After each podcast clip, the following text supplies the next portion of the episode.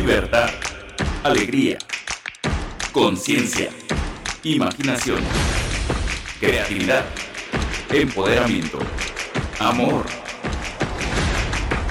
Esto es Amar Abierto con Lidia Pérez. Muy buenas, muy buenas tardes. Espero que estés muy feliz y que estés en esta disposición de darte un tiempo para subir un poquito a la atención de esas cosas que importan. Nuestra manera de pensar, de sentir, de comprender el mundo en el que vivimos, de comprender, en fin, este, tenemos ahorita que, que poner un micrófono, vamos a estar en eso medio minuto, ¿verdad? Y, pero vamos a entender, ya, muy bien, así para que me oigas mejor. Entonces te, daba las, bueno, la bienvenida a este espacio de Amar Abierto, es nuestro episodio 26 y hoy tenemos un tema muy importante. Vamos a hablar de la energía masculina, del impacto enorme que la energía masculina bien equilibrada tiene en nuestra vida en común. Y hablaremos, por supuesto, de las relaciones que hay entre las energías masculinas, femeninas, qué, pasa cuando están equilibradas, cuando no. Y como siempre, en cada uno de los episodios te hago una propuesta. Hoy estará con nosotros Ricardo Rivera, disfrutaremos mucho de su presencia.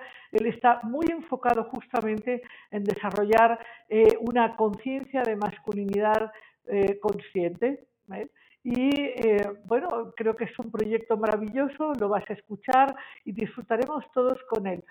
Eh, y tenemos también un gran invitado del más allá, un extraordinario invitado del más allá, que ha sido un gran generador de mapas nuevos, ha sido un, ser extraordinario que ha impulsado transformaciones fundamentales en la conciencia colectiva en, en, las últimas décadas, en fin. Y te comentaba que mi propuesta para el día de hoy es profundizar en el mundo del I.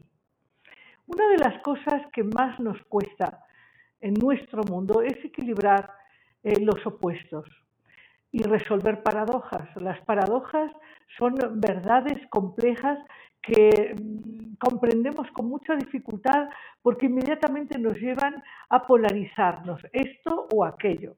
Podemos pensar, por ejemplo, en el tema de hoy, lo femenino o lo masculino, el amor o el poder, eh, el día o la noche. Y ya desde hace, bueno, desde el inicio de este programa, y si me has escuchado en cursos, eh, en conferencias, en webinars, eh, me habrás escuchado enfocar con mucho interés y con mucha fuerza la importancia del mundo del I, la resolución de las paradojas, la resolución de los aparentes opuestos. De hecho, gran parte de las carencias y el dolor y la violencia y las dificultades en nuestra vida personal o en nuestra vida colectiva se derivan de no saber resolver las aparentes dualidades, las aparentes oposiciones.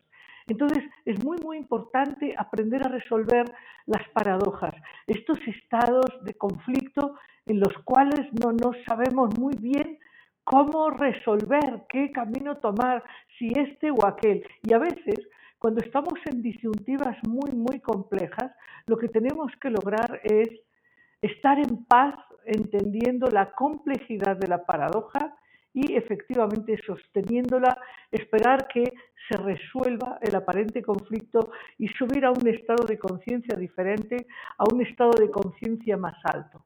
Entonces, hoy, eh, de la mano de las energías psíquicas tan profundas, tan importantes, que se mueven en nuestro subconsciente, en nuestro inconsciente y en nuestra conciencia. Estas energías que están detrás de todos los conflictos sociales, políticos, familiares, en todas las relaciones humanas, es muy importante que resolvamos al interior y al exterior esta aparente paradoja, la paradoja de las aparentes luchas y las aparentes oposiciones entre lo femenino y lo masculino. Y bueno, sin más, quiero hoy dar la introducción, bueno, la entrada a nuestros invitados. Tenemos, te decía, de nuestro, del más allá, como en cada programa, tú sabes, tenemos un invitado del más allá, tenemos a Jung, es, Gustav Jung es, es un ser que ha sido tan, tan fundamental todos lo conocéis, pero bueno, hoy lo tenemos aquí muy presente y también está con nosotros Ricardo Rivera, que en un, en un instante entra con nosotros para conversar abiertamente. Empezamos. Aquí estamos, aquí estamos y ahora, ahora estamos ya en el inicio de conversando abiertamente con hoy Ricardo, Ricardo, Ricardo Rivera. Es un gusto estar aquí en directo la importancia de hablar de qué cosa es masculinidad consciente, Ricardo. Claro, muchas gracias Lidia por esta invitación y por permitirme estar aquí con todos los que nos ven para poder platicar de esos temas que me parecen siempre tan, tan, tan importantes. Creo que para empezar a hablar de lo que significa esa masculinidad, creo que sería siempre bueno hablar de, que ha habido una, un entendimiento tal vez muy limitado de lo que significa masculino y femenino por mucho tiempo. ¿No? Hemos eh, siempre estado ligando tanto características masculinas y femeninas con individuos específicos por mucho tiempo y eso nos ha creado limitantes, creencias limitantes que no nos permiten descubrir a los hombres un lado femenino, a las mujeres un lado masculino, eh, porque lo, dividimos como si fuera de uno o de otro y nos quedamos en eso que comentabas ahorita de rechazar, rechazar eh, algún lado propio, ¿no? Un lado interno. Bueno, Ricardo, a ver, a ver si podemos continuar.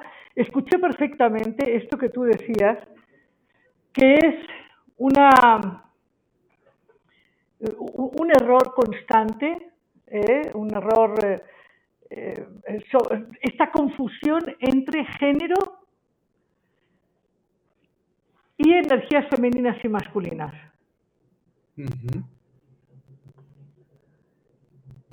Así es. Así es. En cuanto estamos hablando de, de género, de estas energías como si fueran un género en lugar de un espectro, ya empezamos con una confusión, ¿no? Empezamos con una idea de que no puedo yo conectar con otro lado porque no me corresponde a mí por mi género, por esa identidad personal, esa identidad propia, o que se me ha asignado, etcétera, etcétera, ¿no? Y pudiéramos hablar más a fondo de qué significa cada uno de estos lados, ¿no? Y como hablamos en algún momento tú y yo, Lidia, eh, estas energías, y lo mencionas ahorita, estas energías eh, que generan cierta polaridad y que generan una dualidad en cuanto a cómo nosotros eh, expresamos algunas partes propias o nos conectamos con nuestro entorno, no solo de forma de relación, sino con nosotros, con cómo nos sentimos, con cómo queremos expresarnos y, desarrollarnos.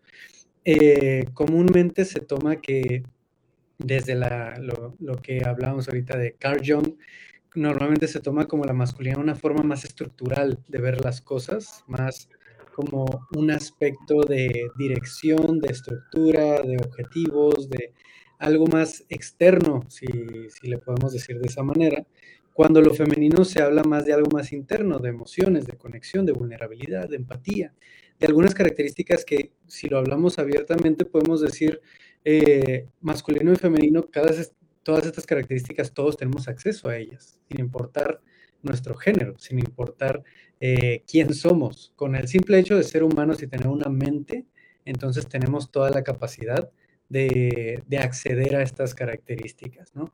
Y como decíamos ahorita, si bien masculino y femenino es una, eh, es una construcción que hemos hecho para identificar algunas características y formas de relacionamiento eh, propio, en conjunto, en colectivo, etcétera, eh, son unas maneras, son unas formas de verlo que nos pueden ayudar muchísimo a comprender mejor el cómo yo me vivo a mí y cómo vivo la relación con otras personas. Sí, aquí nosotros, Ricardo, propusimos hablar de este tema y también con todos los amigos y amigas de, de Amar Abierto que nos escribirán sus dudas, sus preguntas y demás, porque digamos que tú y yo tenemos claro, y muchos quizás de quienes nos escuchan, tenemos claro que una cosa es género, género como mujer u hombre, y otra cosa son estas energías psíquicas que, como acabas de decir, están presentes en todo lo que existe, están presentes en hombres, en mujeres, en todo lo que existe. El hecho es que en nuestra vida social eh, la relación entre hombres y mujeres eh, se, ha vuelto tensa y difícil porque hay este ejercicio del poder en general eh, gestado por hombres que, resulta violento, resulta constrictivo, resulta en dominación. Y, entonces, en esta confusión sobre lo femenino, lo masculino, el género de mujer u hombre, hay ahí una gran discusión sobre qué es, qué es la masculinidad y a qué podríamos llamar un hombre masculino de manera armónica. Es decir, ¿qué, ¿qué, podemos decir que sea una masculinidad que no sea violenta, que no sea invasiva, que no sea dominadora? Claro, pues esta es una de las preguntas que muchas veces nosotros nos seguimos haciendo, de cómo se vería una masculinidad sana, consciente, madura, que realmente eh, esté en balance en ese sentido, ¿no? Tanto con la energía también femenina como con la propia masculina. Eh, ¿Cómo pudiera verse una energía de esta manera? Bueno, es alguien que va por lo que, por lo que busca, o sea, va por lo que cree, va por lo que quiere ser, sino que sabe tomar decisiones, sabe tomar acción, es una forma más conectada con la acción, con el hacer, con la creación, ¿sí? Y con la parte más, eh, ¿cómo decirlo?, estructural, objetiva de la lógica, el raciocinio, bla, bla, bla. Podemos hablar de muchísimas características que se pueden conectar de este lado, ¿no?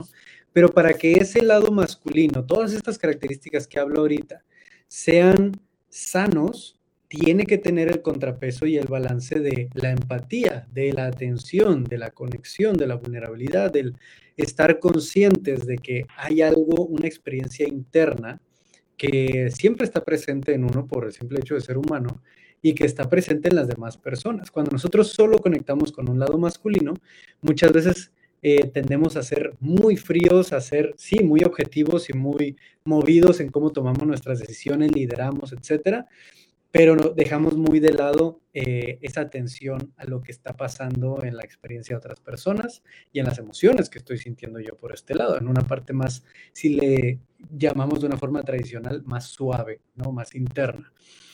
Así que si dejamos eso de lado, bueno, entramos en esta indiferencia. Tenemos esa decisividad, somos decisivos por ese lado y características masculinas, pero somos indiferentes de una parte más eh, profunda, de una parte más eh, interna, pudiéramos decirlo así, ¿no? De una parte más eh, de experiencia, de emociones, de sensaciones de las demás personas y de la propia. Sí, bueno, a mí me gustaría plantearte pues conflictos cotidianos que estoy segura tú has analizado con tu grupo de masculinidad consciente.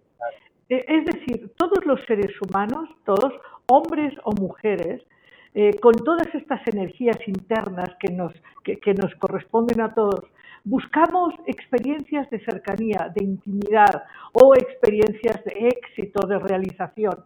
Entonces, eh, cuando, cuando los hombres, eh, estos hombres que tú dices desequilibrados, no, no, no acaban de ser empáticos o, o, de tener respeto o resonancia, has mencionado palabras que me encantaría que las exploremos un poco más. Entonces resulta que la relación se vuelve tensa, eh, separada, eh, eh, digamos que decepcionante para tanto para ellas como para ellas.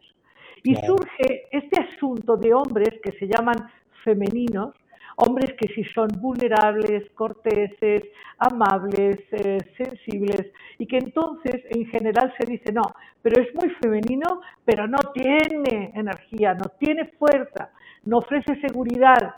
Entonces, hablamos de desequilibrios energéticos, yo sé que, es algo que está ahí y que hemos reflexionado mucho al respecto, pero desde tu punto de vista de, este interés tuyo de masculinidad consciente, ¿cómo, ves este conflicto ¿no? de la necesidad de establecer relaciones humanas equilibradas, hombre-mujer, en fin, lo que uno decida? Claro, pues justamente esta es una de las razones principales por las que comenzamos este proyecto y que creo que, que por eso trabajamos en este tipo de cosas tú y yo, Lidia, que es buscar de qué manera se puede conciliar mejor una comunicación, se puede llegar a una comunicación mucho más eh, sana, abierta y empática entre las personas para entonces vivir relaciones mucho más eh, satisfactorias, no solo relaciones amorosas, sino relaciones de familia, de trabajo, relación con el entorno, relación propia y personal.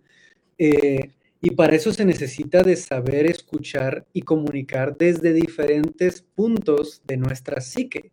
Si nosotros hablamos solamente desde el masculino por los estereotipos y expectativas de que el hombre tiene que ser duro, el hombre tiene que ser invulnerable, no debe demostrar estos aspectos, estas emociones, etc., vamos a terminar bloqueando una parte de nosotros que nos permite escuchar un poco de formas distintas a como si escucháramos desde el masculino. Si escuchamos desde el masculino es siempre cuál es el punto, a dónde vamos con esto, cuál es el objetivo, qué fue lo que pasó, cuál fue la causa, cuál es la consecuencia es muy estructural. Pero muchas veces, y esto nos llega a pasar a, todos en algún momento de nuestras relaciones, alguien llega y lo único que quiere es que lo escuchemos o que la escuchemos, que estemos ahí simplemente para escuchar, apoyar y mostrar nuestro apoyo. Pero si nosotros queremos dar soluciones, queremos preguntar eh, de dónde viene esto y por qué y cuál es el punto, etcétera, si esa persona está buscando un espacio de escucha desde el femenino, un espacio de escucha de vulnerabilidad y de simplemente escuchar, una escucha activa, entonces se va a sentir golpeado, se va a sentir eh, de alguna manera, no quiero usar la palabra violentado, pero sí en un conflicto de que está, no está siendo escuchado de la manera que lo necesita o la necesita en ese momento. En cambio, si nosotros lo único que hacemos eh, es conectar con ese femenino, bueno, escuchamos, sentimos, empatizamos, etcétera, pero tal vez no entramos en un espacio de tomar decisiones. Tal vez la persona lo que necesita es, oye, necesito que me guíes en esto, necesito un poco de ayuda con esta, cómo organizarme con esto, qué, qué puedo hacer, qué pasos puedo tomar. Y tú solo le dices, no, sí, te entiendo. Y es como, ¿qué más, pues? ¿Qué, más puedes hacer? Entramos muchas veces en nuestras relaciones eh, con una capacidad de comunicación y de escucha muy limitada por estar bloqueando uno de estos lados, algunos de estos aspectos. Entre más nosotros conectamos con todo este espectro y nos volvemos dinámicos en cómo nos movemos en nuestra escucha y comunicación, más capaces vamos a ser de gestionar nuestros conflictos y nuestras relaciones de una manera más sana, de una manera más completa, si, me, si lo puedo decir de esta manera. Claro, claro, claro. Además, Además, tú hablas justamente de esta parte masculina orientada al exterior, a la conquista, al logro, a la eficacia, a la manifestación de, la, de los pensamientos en la forma, pero, mm. pero tú y yo sabemos que sin intuición, sin imaginación, muchas veces esas acciones carecen de corazón y, y carecen de sustancia emocional. Entonces, eh, eso hace falta. Pero te querría preguntar, tú como hombre y tú que conoces y trabajas con hombres, ¿Cómo se siente este cambio estructural de las sociedades en donde el hombre ya, ya no tiene el control económico, político? Tiene mucho todavía, es muchísimo. Pero ¿cómo siente el hombre esta necesidad de ser objetivo, seguro, triunfador, ejecutivo, impecable y, a la vez eh, sentir que, que, la demanda es extrema, porque hoy hay muchas mujeres con mucha energía masculina que, a lo mejor ganan más dinero en esos términos dicho, ¿no? En los términos del el enfoque masculino, mujeres que tienen mucho éxito, que ganan mucho dinero, que tienen una capacidad racional muy desarrollada. ¿Cómo, cómo te sientes tú? ¿Cómo se sienten los hombres al, al digamos, ser desbancados del sitial del control? Claro, en ese sentido se puede ver de diferentes maneras, ¿no? Creo que hay muchos hombres que llegan a sentirse de alguna manera amenazados por el hecho de que más mujeres están mostrando cómo son en muchas ocasiones más capaces de conectar con ambos lados, de tener una conexión con su lado masculino y con su lado femenino, que han tenido más apertura eh, para hacerlo. Esa amenaza nace en el sentido de hemos ligado mucho nuestra identidad y valor, nuestra valía, ¿por qué tanto nosotros podemos cumplir estos roles de tengo que ser el proveedor, el protector, el, masculino? Y si no lo cumplo y alguien más lo está haciendo por mí, que no es hombre, entonces eso significa que no estoy siendo lo suficientemente bueno, lo suficientemente hombre. Eso me ha llegado a pasar en diferentes situaciones, principalmente dentro de, relaciones y situaciones similares. Eh, pero ya que lo empezamos a ver de una forma como lo estamos platicando tú y yo, eh, si hablamos más de algo de actualidad, em, cuando esta carga, esta expectativa se empieza a diluir y empieza a separarse en sociedad, en colectivo, no en solo para el hombre, solo para la mujer y solo para esta persona, sino que esto se divide y nos permitimos decir el hombre puede ser femenino, puede ser masculino, puede decidir desde acá, puede decidir desde este otro lado, puede ser dinámico y descubrirse como más le guste y le haga sentir cómodo en ese sentido, que más se, se acerque a su verdadera identidad. Es una forma en la que nosotros podemos soltar esa carga, ese complejo de Atlas que hemos escuchado muchas veces, de que todo lo tengo que poder yo, lo puedo dividir ya entre más manos, no solo entre otros hombres, porque ni siquiera eso hemos hecho. Ha sido tanta la competencia que es yo solo.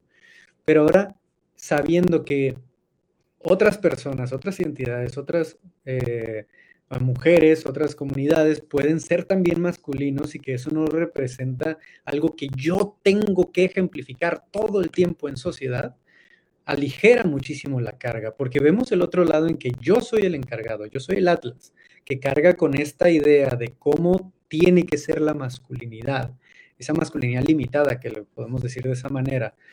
Eh, estamos creando, sí, barreras de cómo nosotros podemos vivirla y desarrollarla y conectar con partes de nosotros, partes humanas de nuestra psique, creamos todas esas barreras que nos tensan en esa presión de querer expandir y crecer y aprender más, cuando al mismo tiempo tenemos esa presión de fuera que, que como dice, como, como, como dijiste ahorita, que es constrictivo, que de verdad está aplastando y crea una tensión interna que eventualmente se va desencadenando como problemas de salud mental, que es lo que estamos viendo justo ahora en, estas situaciones del hombre, ¿no? los índices mucho más altos de suicidio en el hombre, los índices mucho más altos de temas de salud mental sin tratarse, sin ir al médico, sin ir a terapia.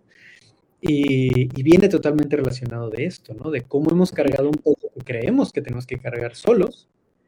en esta fíjate que sí, Estás tocando un tema muy importante asociado al tema de la vulnerabilidad.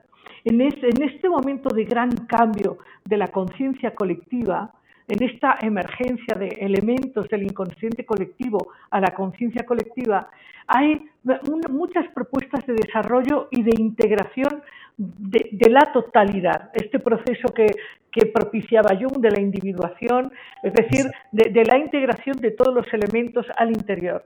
Y entonces hay eh, muchas propuestas de cursos, de talleres, de psicoterapias, y efectivamente uno percibe que en los cursos, en los talleres, hay numerosas mujeres y muy pocos hombres. Porque hay esta este miedo a ser vulnerables, a abrir el pensamiento, el sentimiento, y, eso los deja pues con, muchos menos recursos. Claro.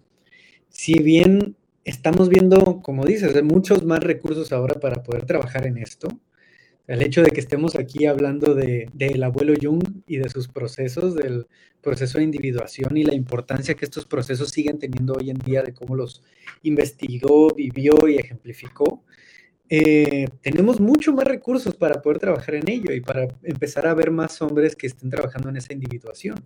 Traer todas esas sombras a la luz y poder integrarlas para entonces estar más, más en balance con esa parte, más en aceptación, no en rechazo, no en discriminación o en crítica propia, en autosabotaje, en todas estas partes que como se expresa la sombra, ¿no? Y es justamente por estas ideas y estos estereotipos lo que le podemos llamar los pilares de del molde de la masculinidad tradicional, de la masculinidad limitada, que nos dicen el hombre tiene que saber arreglársela solo, no debe demostrar que necesita ayuda, que no sabe arreglársela solo, que no tiene idea de hacia dónde va o cómo hacer las cosas. Él tiene que mostrar y tiene que demostrar que es un hombre a través de su capacidad de resolución individual. No debe de pedir ayuda, ni al doctor, ni al psicólogo, ni a su pareja, ni a sus amigos, no, él solo. Entonces, el hecho de que un hombre entre a un curso a un taller, a un diplomado, a un algo donde le vayan a decir cómo trabajar en sí mismo, se traduce a través de estos lentes en un ya no sé qué hacer, no soy suficiente hombre porque no tengo idea de cómo guiarme, de cómo resolver estos temas que estoy teniendo, porque no sé qué me está pasando y por qué me siento así. Se traduce de una forma muy, eh, muy agresiva dentro de cada hombre, de decir, no puedo estar ahí que me vean porque van a saber que soy un hombre que no sabe resolver sus propios problemas. Y esto lo vemos en los círculos, en la comunidad de hombres, etcétera. Las primeras veces que entran, micrófono apagado, un nombre cambiado, la cámara apagada, nada. Primeras interacciones son que nadie me vea porque qué vergüenza, ¿no? Cuando a las pocas sesiones ya los estamos viendo con la cámara, platicando, poniendo publicaciones al grupo, además porque se dan cuenta que les hace bien, que realmente les hacía falta tener esos espacios y esos, eh, esas interacciones mucho más abiertas y más vulnerables. Pero sí, es una limitante que de verdad nos frena de poder descubrirnos y desarrollarnos mejor. Claro, porque yo te diría, yo como mujer te diría que, es fantástico como mujer y como ser humano, es fantástica la, intimidad afectiva, eh, la proximidad emocional, eh, esta conexión amorosa. Y, como mujer te diría que es muy importante que un hombre ofrezca fortaleza y seguridad, confiabilidad, pero efectivamente si no hay una entrada a la parte de la conexión afectiva, eso se vuelve hielo, se vuelve, se vuelve muy duro, se vuelve eh, solo eficacia, solo resolución sin sustancia y eso se vuelve casi desértico. ¿no? Estas relaciones en donde el hombre se convierte en, prácticamente en un capataz al interior de la casa.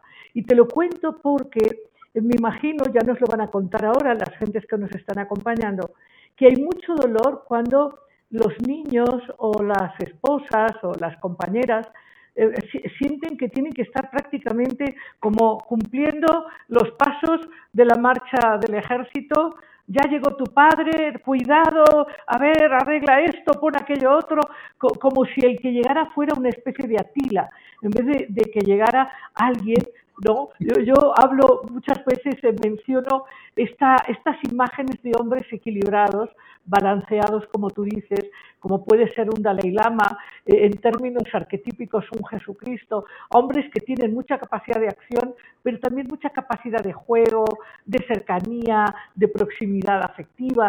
Pero eh, con todo esto que te digo, quiero llegar a un punto que es, yo creo, muy central que es que todo esto genera violencia, no solo dureza, genera violencia. Y esta separación genera esta parte de insensibilidad que puede llevar justamente pues a, las muertes insensibles, a los, a los castigos, a la violencia intrafamiliar. ¿Cómo, cómo ves tú esta, esta parte de la falta de vulnerabilidad en los hombres que se traduce en violencia intrafamiliar? Cuando frenamos a estos niños, a estos jóvenes de conectar con esas partes personales que son humanas totalmente y que por ser, el, por ser seres sociales nosotros buscamos esa vulnerabilidad, esa unidad, esa, eh, esa intimidad con otras personas, con nuestra comunidad.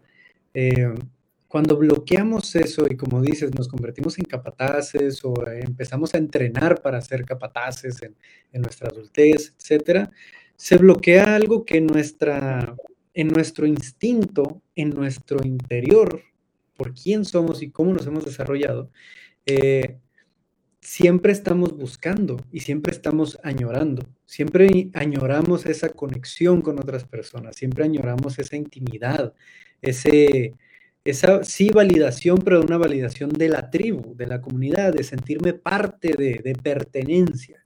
Esa es una palabra bien importante, la pertenencia. Cuando nosotros nos desconectamos de todo eso, hay una parte esencial del humano que no, no está, que simplemente no tenemos. Como dices, cuando solamente eh, tenemos esa parte estructural, esa parte masculina, lo que decía mi mentor eh, hacía esta analogía de que solo tenemos el hueso tenemos el hueso de la espalda, es el backbone, ¿no? Es como la estructura, lo que sostiene.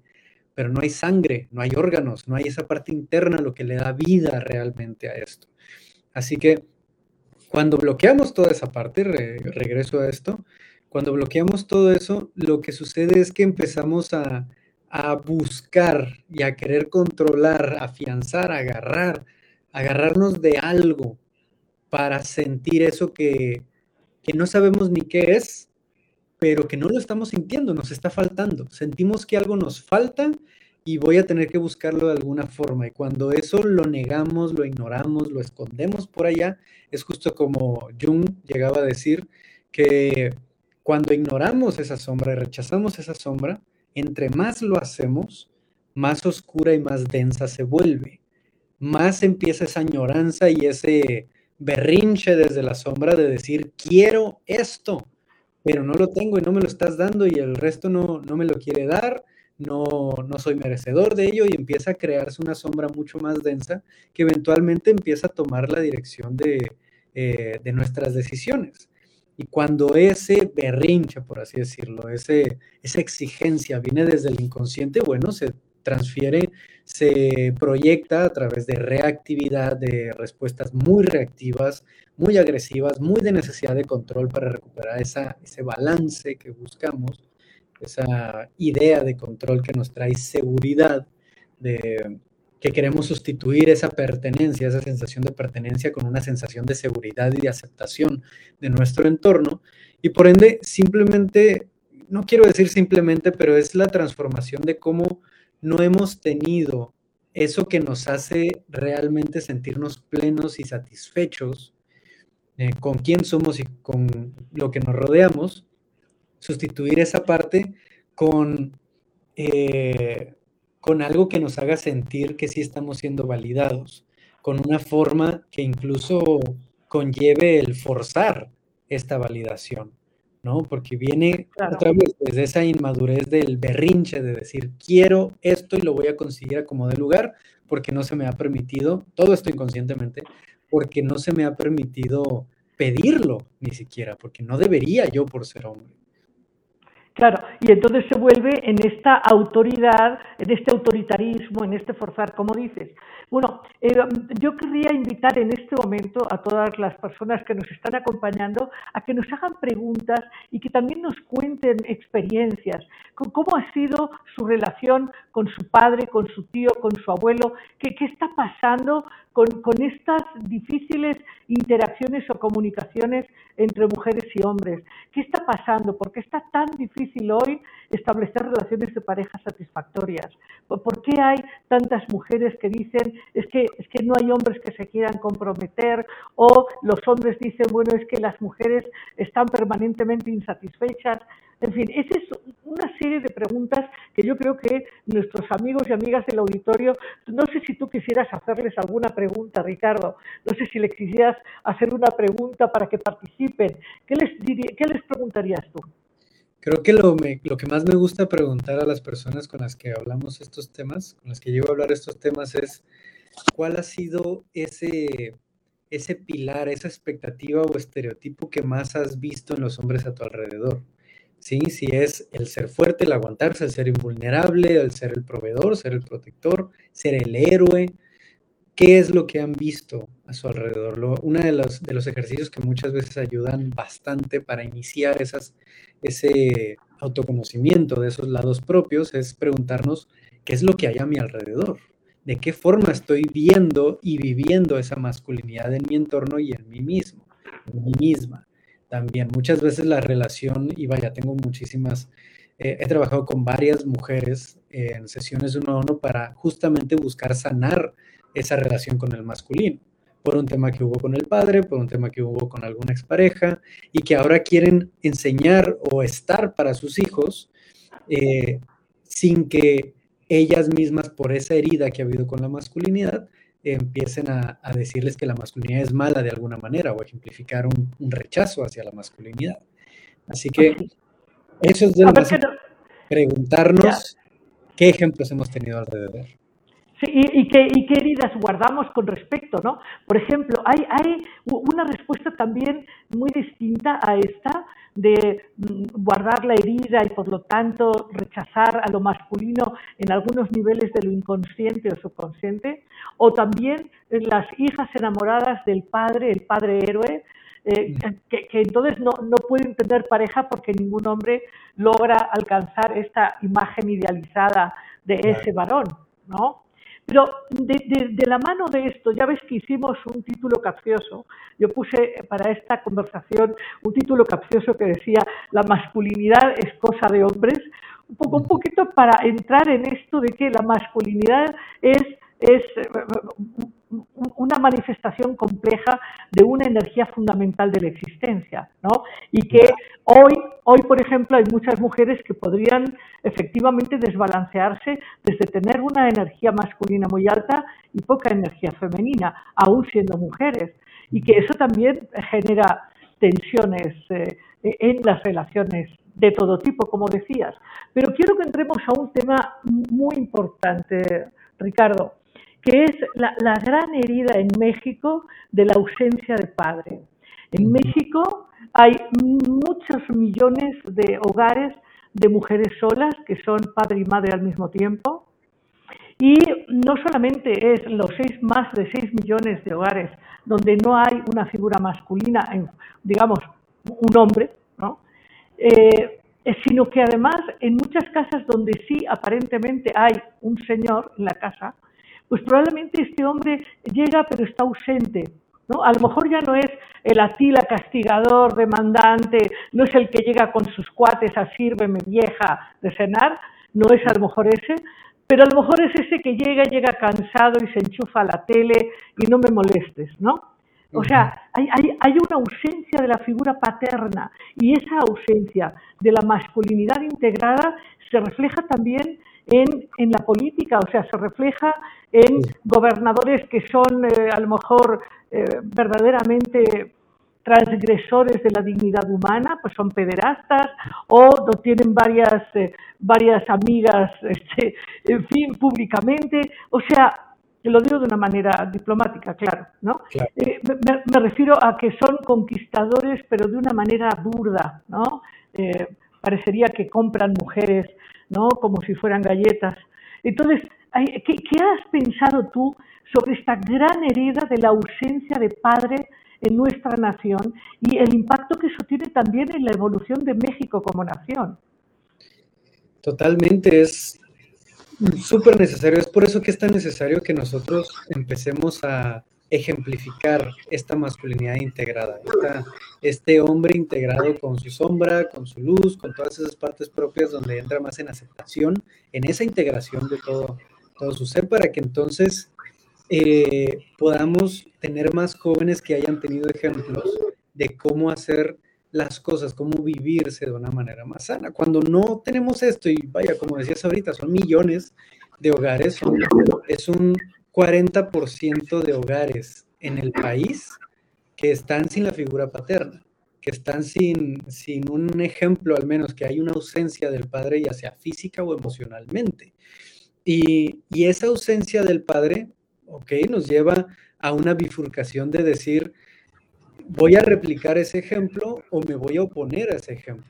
Cuando hay esa ausencia, cuando hay esa no, no cobertura de esas necesidades emocionales de un niño o de una niña, llegamos a una bifurcación de este ejemplo que me está afectando, que de verdad no me está haciendo bien, ¿lo voy a replicar o me voy a oponer a ello?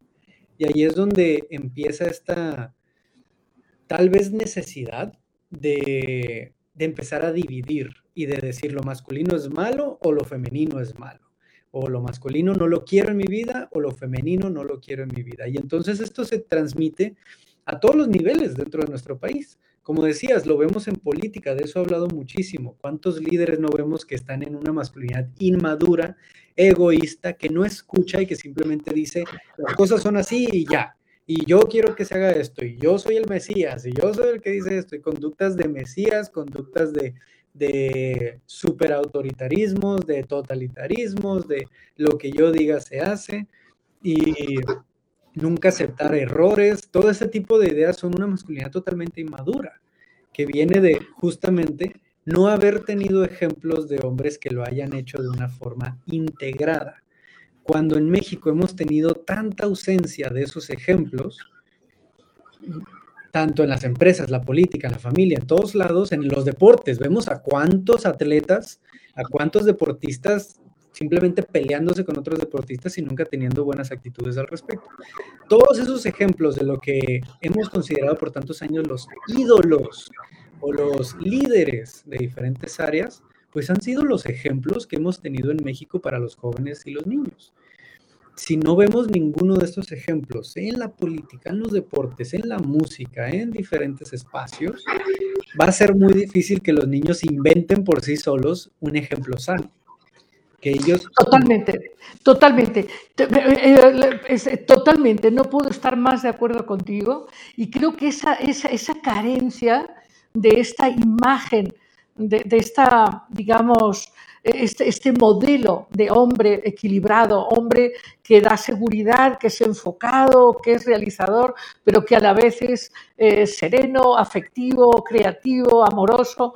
Ahora, ¿por qué no, me dices eh, qué imágenes tú ves de esa masculinidad? Vamos a pensar en el planeta.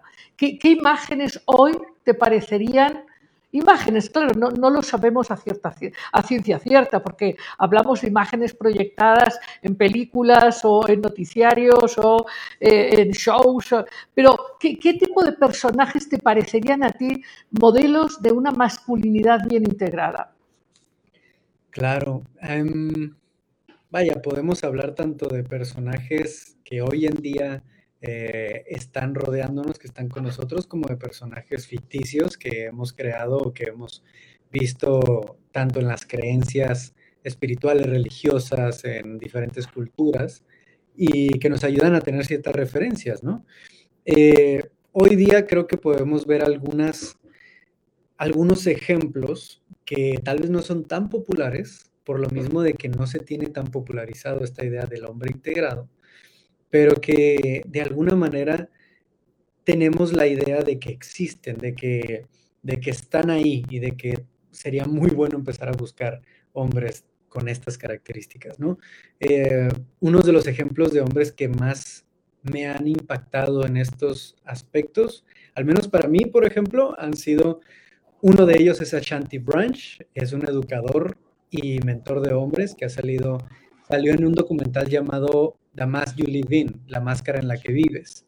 Es un educador que trabaja con jóvenes y con niños en, la, en cómo irse quitando la máscara de la masculinidad y empezar a vivirse completamente. Él es un ejemplo hermoso de decisión, de decisividad, de afecto, de amor. Es increíble, ¿no? Mi maestro de, marciales de, de, la juventud fue uno de mis primeros ejemplos sanos que me dijo, ok, me gustaría vivir de esa forma que lo hace, pero de vaya, con aspectos más públicos, por así decirlo, eh, me he estado encontrando con algunos hombres. Me da cierta tristeza darme cuenta que no se me viene nadie a la mente en Latinoamérica. Se me vienen tal vez dos personas, Camilo Rusi y Alejandro Mondragón, eh, pero son personas que tal vez no han sido muy conocidos eh, por los medios, o que están trabajando en ese tema emocional, en el tema de su desarrollo. En, en esferas más grandes, por así decirlo. He estado escuchando a Stephen Jenkinson, a Francis Weller, que son lo que le dicen los elders de hoy en día, ¿no? Los ancianos, los sabios de hoy en día. Eh, Connor Beaton, mi mentor, es canadiense, trabaja por, por aquellos lados y tiene un proyecto grandísimo de hombres.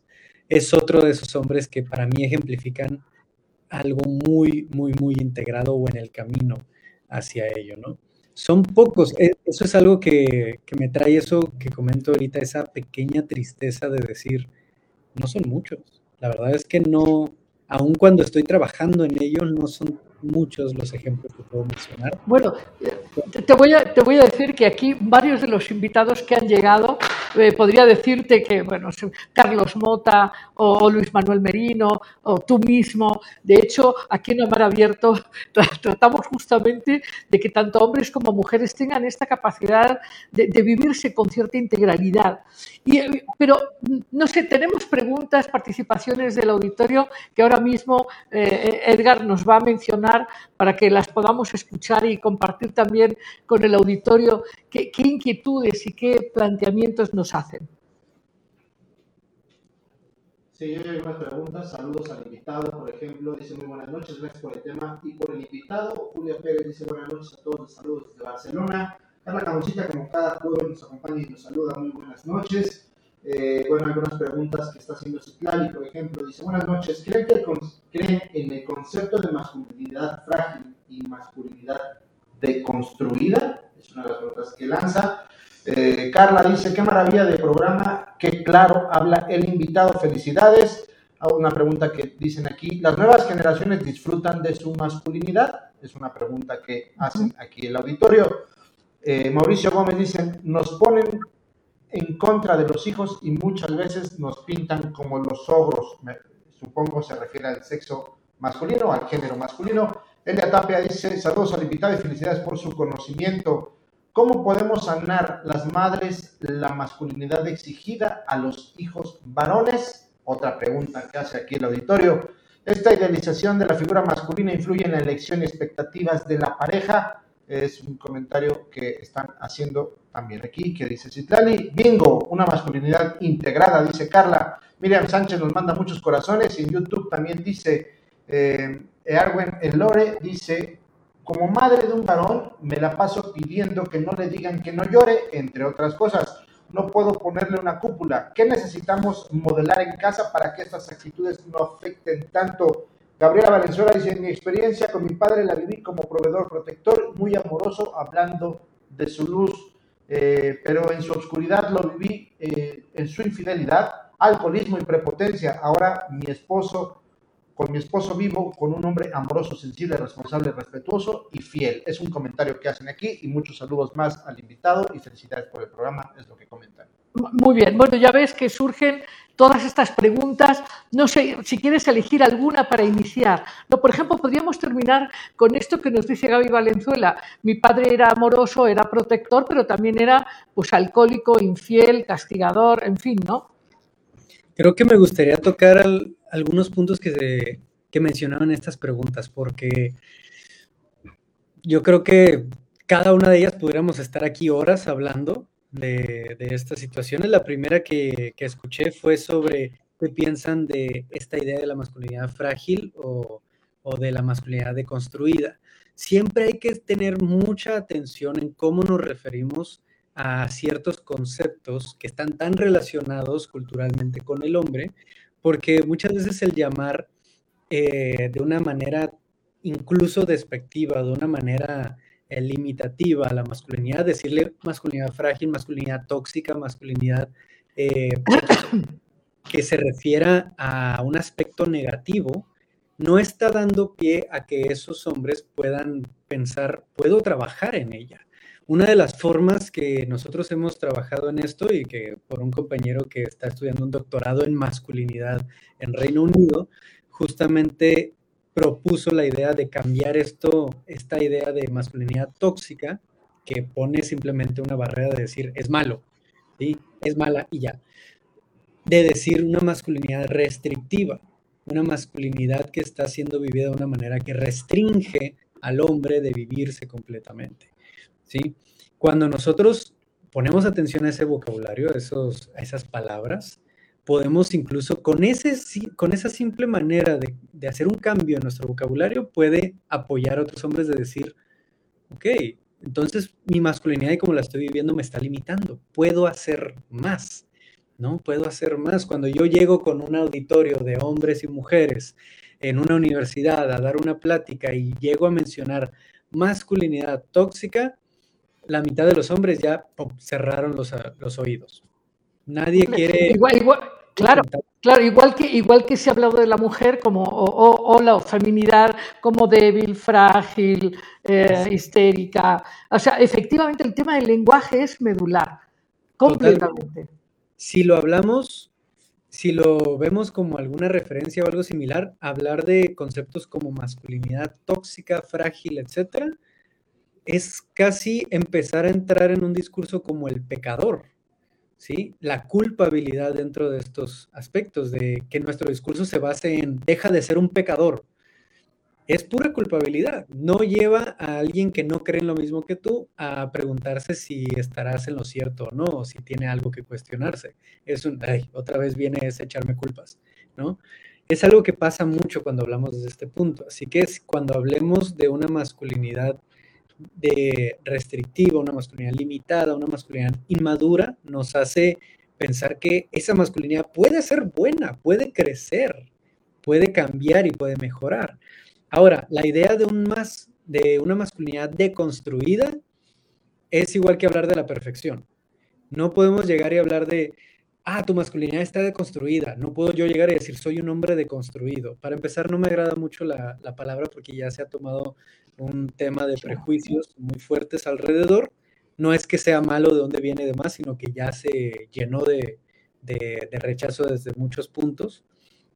Eh, pero cuando hablamos de ideas de los hombres deconstruidos y los hombres no deconstruidos, otra vez ponemos una línea en medio, decimos los buenos y los malos.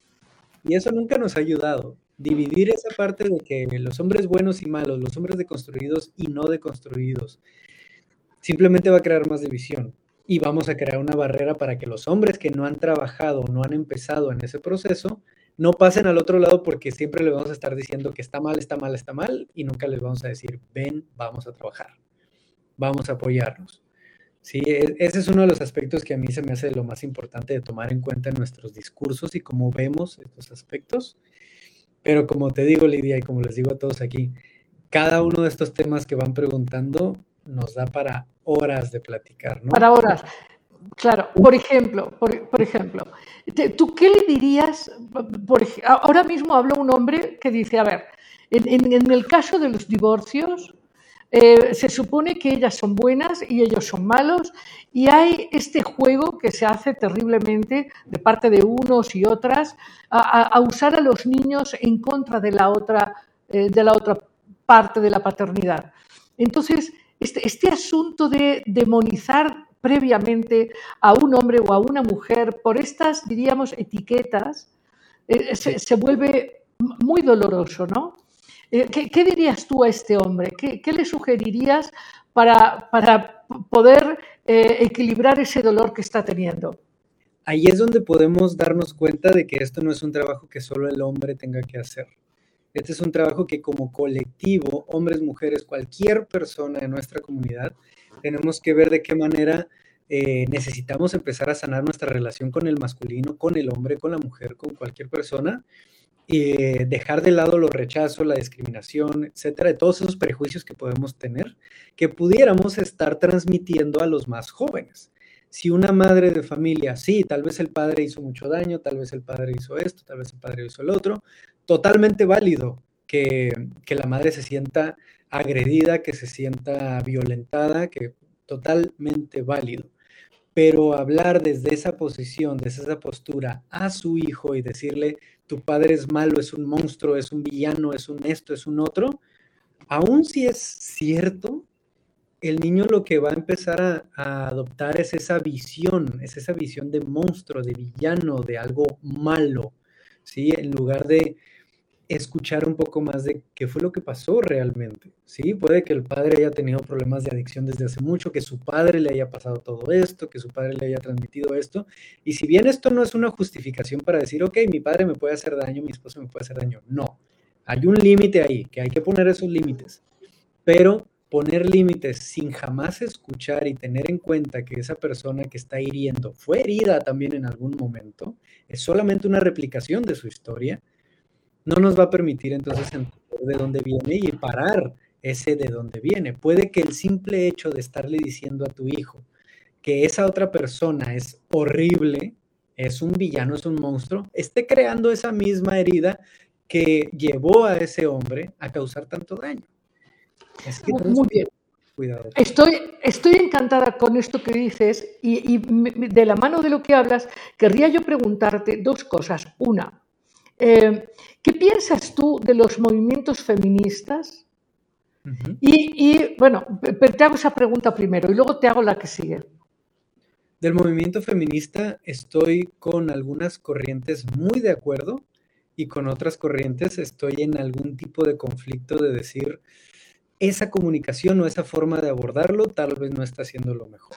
El feminismo, no puedo yo hablar del feminismo y de decir el feminismo es esto y demás. Si bien he estudiado, he, colaborado, he trabajado con mujeres feministas, incluso con hombres que se hacen llamar feministas y demás, eh, puedo llamarme incluso profeminista de decir, estoy de acuerdo con muchas corrientes del feminismo y busco apoyar de la manera que, que se pueda, pero no adoptando el, el, movimiento y no adueñándome del mismo, porque no es un movimiento que haya nacido eh, del hombre o para el hombre, es para la mujer y para diferentes comunidades dentro de lo que es la identidad de la mujer. Así que es necesario, en mi caso es muy necesario de escuchar cuáles son las experiencias que han llevado a tantas mujeres a formar parte de un movimiento que muchas veces trata de la liberación de muchas formas de opresión, de muchas formas en que la mujer ha sido eh, cortada en sus capacidades, en sus oportunidades, etc. Pero cuando ese discurso se transforma en una manera simplemente con un nombre distinto de discriminar o de decir ellos son malos simplemente por su identidad, por quién son, ahí es donde esto se puede volver eh, difícil, se puede volver dañino, ¿no? O, o, tergiversarse de una manera que nos puede dividir más que esto. Y esto no solo habla de, esto no solo se da en el feminismo, esto se da en cualquier movimiento, creencia, religión, eh, práctica, dogma que se pueda desarrollar, en cualquier espacio que se crea una agrupación y una y un movimiento, por así decirlo, de, colectivos pensando lo mismo, se puede llevar a un punto en el que se empiece a crear una barrera de ya no quiero escuchar a los demás, se trata de lo mío, ¿no? Y una competencia por ver quién sufre más. No se trata de eso. Eso no nos lleva a ningún punto útil. Así que... muy bien. También, de acuerdo. ¿Estás de acuerdo en mi propuesta del mundo del I? el mundo de hombres y mujeres, femenino y masculino, integración, ¿no? esta, esta propuesta de aprender a vivir en el mundo del I. Bueno, pero te hago otra pregunta. Eh, evidentemente, mm, la palabra machismo o la palabra chauvinismo te dicen cosas. ¿Qué te dice a ti la palabra machismo o la palabra chauvinismo? La que más he escuchado eh, alrededor de todos estos temas y sobre todo cuando, por ejemplo, me invitan a alguna conferencia y me presentan, llegan a decir, es un hombre que está en contra del machismo, es un hombre que está trabajando para erradicar el machismo. Yo no estoy trabajando para erradicar el machismo, yo estoy trabajando para darle más oportunidades a los hombres con los que trabajo de tener herramientas de desarrollarse completamente. Y como efecto secundario, todas esas ideas que pueden considerarse machistas de un arquetipo del macho, van a empezar a disolverse, a deshacerse. Pero mi objetivo no es ir en contra del machismo. El machismo es una idea muy inconsciente que se ha desarrollado a lo largo de la historia. No es algo que podamos decir, estoy en contra del machismo como para decir, eh, es alguien en específico. ¿sí? Estamos hablando de una idea, de una cultura que se ha desarrollado y que está en todos, no solo en el hombre. Está en todas las personas que formamos parte de esta cultura. Así que lo que yo pienso es sí, el machismo ha causado mucho daño, no es la única cultura e idea que ha causado daño en, la historia y no es, no es el enemigo final para nada, no es, no es un enemigo en sí, es una idea que hay que empezar a volver consciente para que entonces se disuelva en ese entender que no nos está haciendo nada bien vivir de esta manera.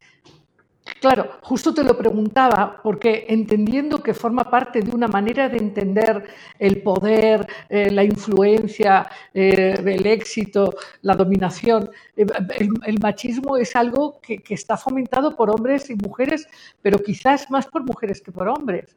¿Qué opinas? Creo que se da de diferentes formas. Creo que puede ser tanto replicado por hombres, por mujeres, por hombres gay, por personas trans, por cualquier persona se puede replicar esta idea. No me atrevería a decir quién lo replica más, porque sería otra vez buscar culpables, sería otra vez buscar quién es quién, quién, que estas frases y estos argumentos de que todo macho tuvo una mujer que lo educó. otra vez mandando esa, esa pelota y decirle a alguien, Afuera, claro. Sí, afuera de mí, no me valgo responsable. Al contrario, yo prefiero que digamos, que ¿qué parte de mí es, me tengo que hacer responsable para que esto deje de replicarse, para cambiar esas decisiones y ser más consciente en cómo lo hacemos, en lugar de buscar culpables o quién lo hace más, quién lo hace menos, no nos ayuda nada de eso. Es mejor yo cómo lo puedo hacer y en conjunto con los demás cómo puedo mejorar.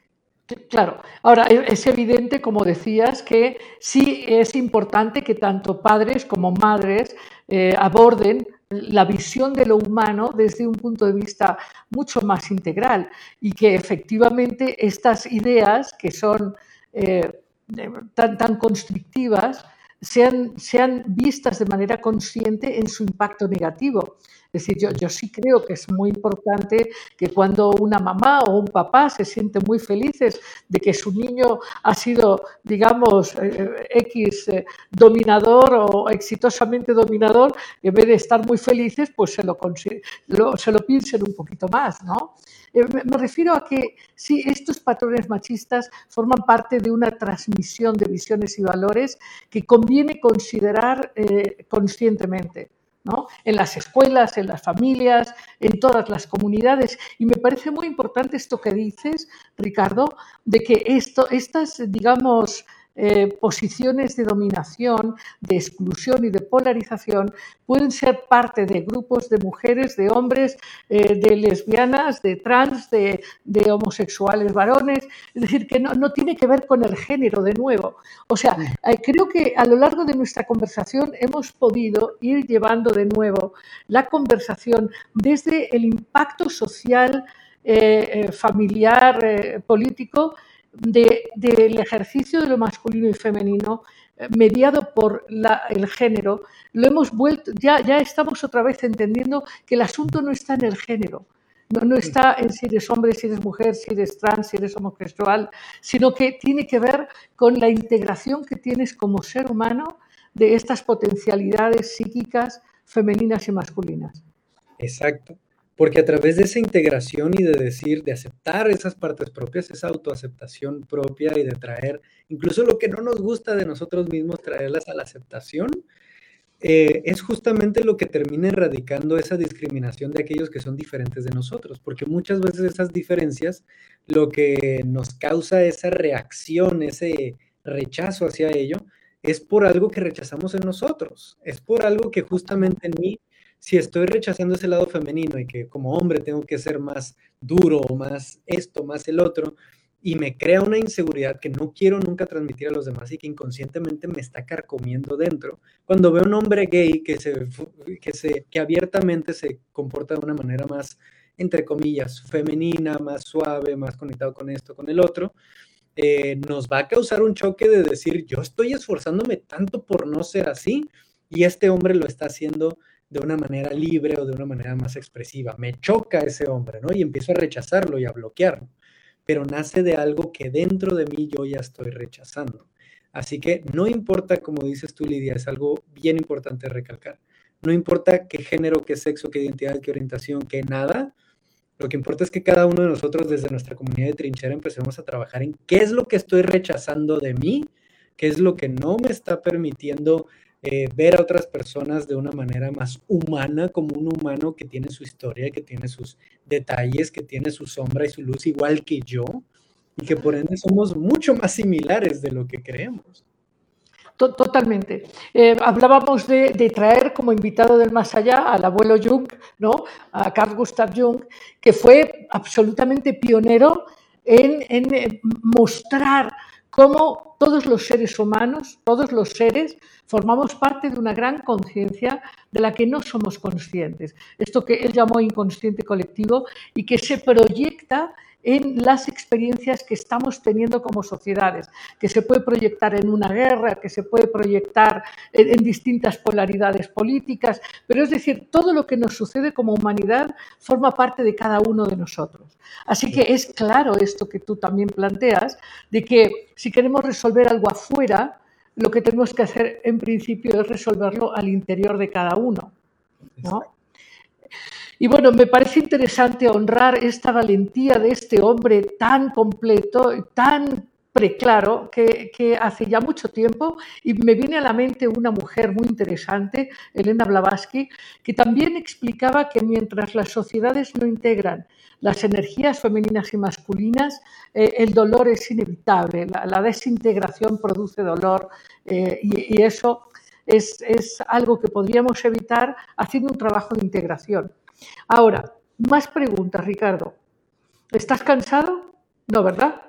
No, no, no. Muy motivado. Para nada. Muy bien, lo sé. Entonces, te quiero hacer otra pregunta. Tú, cuando trabajas con los hombres, me imagino que los hombres que deciden trabajar su masculinidad de manera consciente son hombres que, han, que han, se han permitido ser vulnerables, no frágiles, que también me gustaría hablar de esa palabra, porque la gente piensa que la vulnerabilidad es fragilidad y yo pienso que es todo lo contrario, ¿no? Pero estos hombres que, que deciden enfrentar eh, este dolor de, de, sentirse inadecuados, de sentirse eh, no, no, pertenecientes, no validados, no fluidos en su poder, en su, en su energía, ¿qué es lo que más les duele? Lo que más les duele de los hombres que se han acercado con nosotros y conmigo específicamente en estos años ha sido el haber pasado tantos años sin tener idea de por qué no se sentían bien, de por qué no se sentían felices, de por qué no se sentían satisfechos, de por qué siempre tenían que ir a buscar otra pareja, entrar en la infidelidad, eh, exigir de una manera violenta o agresiva las cosas, de no saber decir que no, también desde una masculinidad herida o desconectada, de siempre ser el yes man, el que siempre satisface a otros, pero nunca está satisfecho él mismo. Eh, ¿Por qué ese, esa sensación de haber perdido tantos años no conociéndose realmente y no permitiéndose ser? De estar tantos años, de haber pasado tantos años forzándose en ser un hombre que alguien más le dijo que tenía que ser y no el que él quería ser y sentía que quería ser. Así que hay mucho dolor ahí detrás, como decías ahorita que dice Elena Blavatsky, es justamente en esa desintegración y estar, haber pasado tantos años desintegrado de sí mismo, dentro de sí mismo, que, que les ha causado tanto dolor por tanto tiempo, que los ha llevado a situaciones de pensamientos suicidas, de depresión, de mucha ansiedad, de simplemente sentirse perdidos en su vida y no saber hacia dónde van. Y que cuando empiezan... So, so, Sí, sí, sobreexigidos, sobreexigidos, incapacitados del vínculo con los hijos. Exactamente. Esa separación, muchos de los que llegan ha sido porque se acaban de divorciar, sus hijos están enojados con ellos y ellos no saben de qué manera pudieron haberlo hecho mejor. ¿Sí? Que simplemente están buscando escucha, están buscando ayuda, están buscando un espacio donde puedan encontrarse otros hombres que hayan pasado por lo mismo y que no se sientan tan solos como se están sintiendo. De decir, y esto es algo que un hombre nos dijo en algún momento, pues es que cómo iba yo a ser un mejor padre si nunca tuve un manual, si nunca vi a mi padre, si nunca supe lo que es ser un buen padre. O sea, yo lo intenté, hice lo mejor que pude con lo que me dijeron que tenía que hacer y ser y ejemplificar. Y todo salió mal.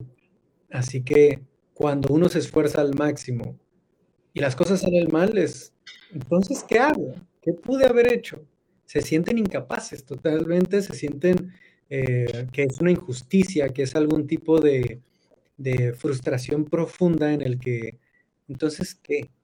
Si, si esencialmente entonces soy mal padre y eso no va a cambiar.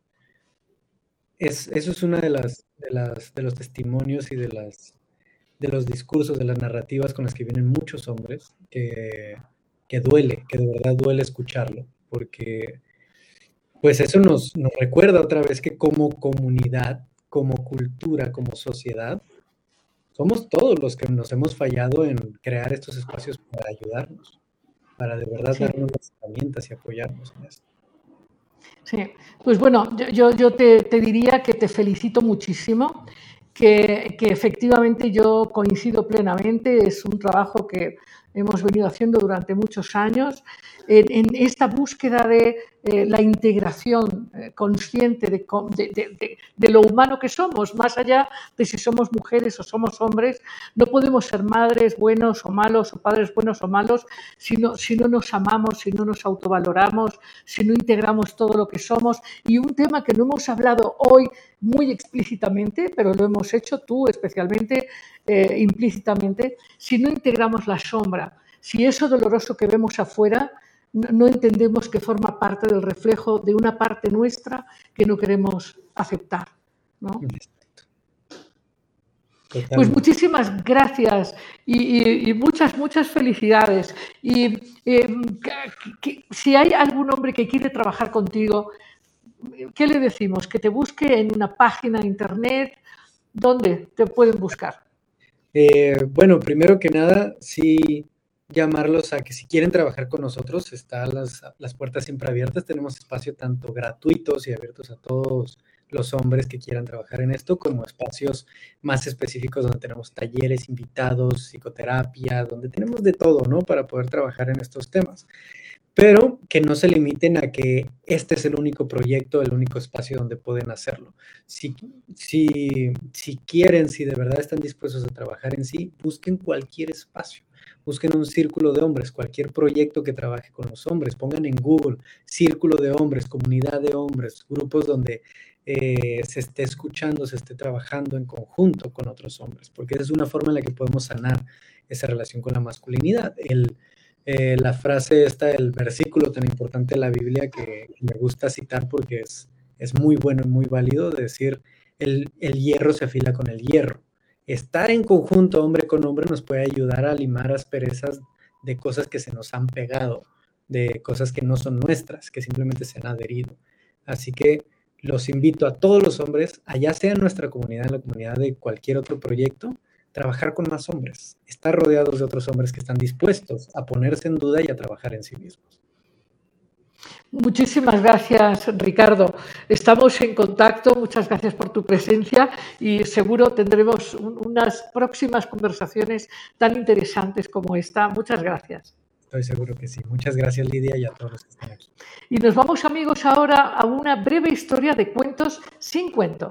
Pues aquí estoy, eh, como siempre, dichosa y encantada de contarte una historia muy reveladora. El día de hoy se trata del hombre desmemoriado. Pues este era un hombre que se había hecho un poco mayor y empezó a olvidar cosas. Era un hombre muy trabajador, eh, hacía muchísimas cosas muy interesantes, pero empezó a olvidarse, olvidarse de nombres de personas, de cosas que tenía que hacer y bueno, esto alarmó muchísimo a sus hijos, a su familia, pues ¿qué le está pasando a papá?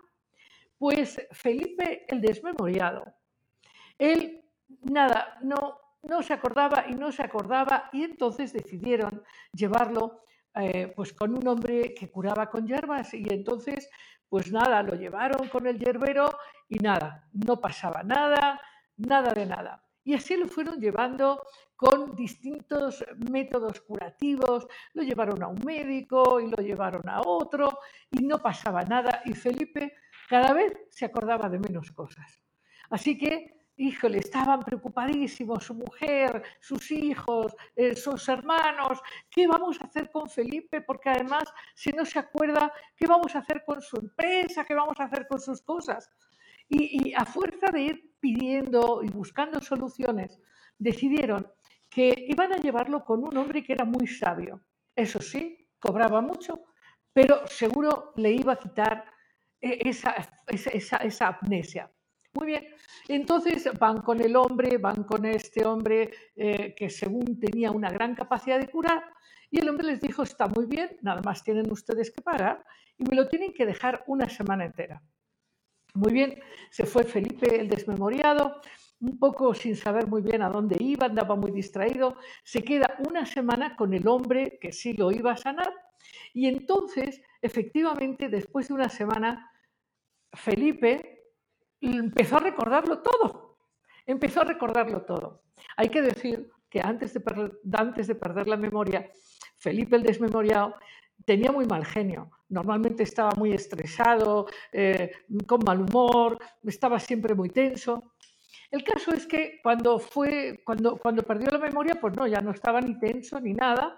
Entonces, una vez se cura, empieza a retomar todos sus trabajos, empieza a acordarse de todo. Efectivamente, aunque fue caro, pues bueno, pues le sanó.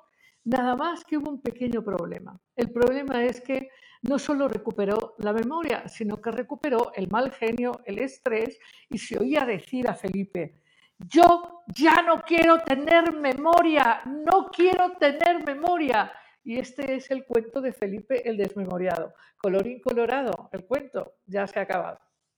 Hasta la semana que viene. Libertad, alegría, conciencia, imaginación, creatividad, empoderamiento, amor. Esto fue Amar Abierto con Lidia Pérez.